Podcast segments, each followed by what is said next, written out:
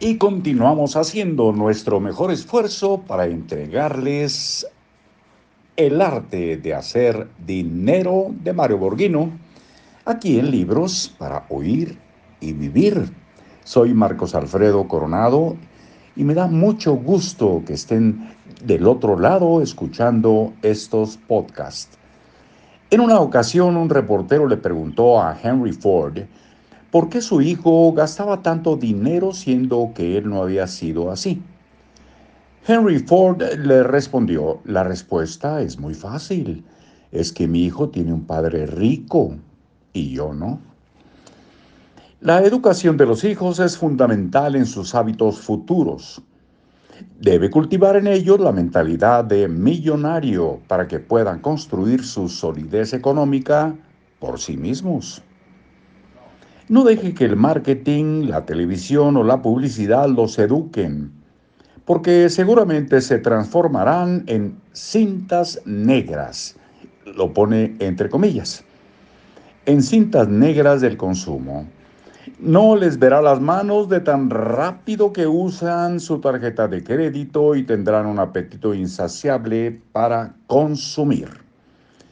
Estudios realizados por sociólogos han demostrado una tendencia significativa en muchos hijos de poderosos industriales en que las generaciones posteriores a las que crearon el imperio terminan por estancar o vender el negocio.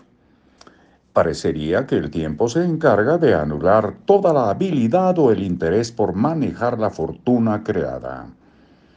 Las probabilidades aumentan cuando los padres los educan como juniors y les dan todo lo que cuando ellos eran adolescentes su padre no pudo ofrecerles. No se dan cuenta de que es un proceso compensatorio de la pobreza de sus años de juventud. Llenan a sus hijos de cosas como si fueran arbolitos de Navidad. Lo que no saben estos padres es que están firmando la sentencia de su empresa para las próximas generaciones están creando un inválido en asuntos financieros. Los estudios han confirmado que a partir de la tercera generación comienzan los problemas en el manejo del imperio fundado por el abuelo.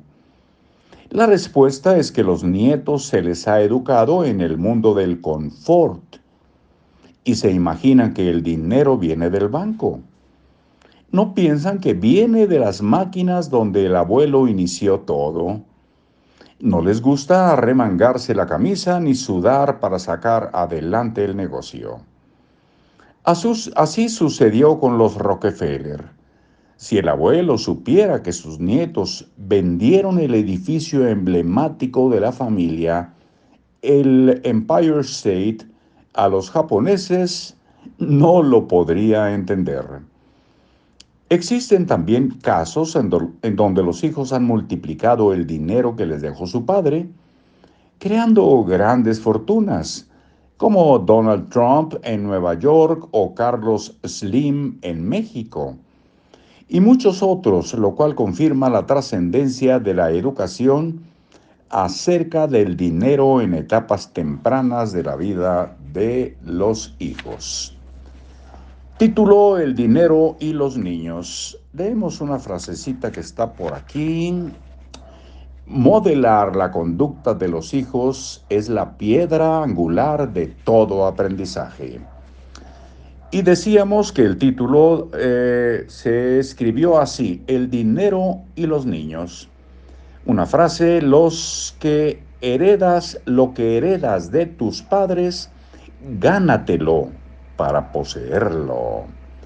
Y aquí dejamos esta lectura por hoy, continuaremos muy pronto. Por lo pronto, hasta luego.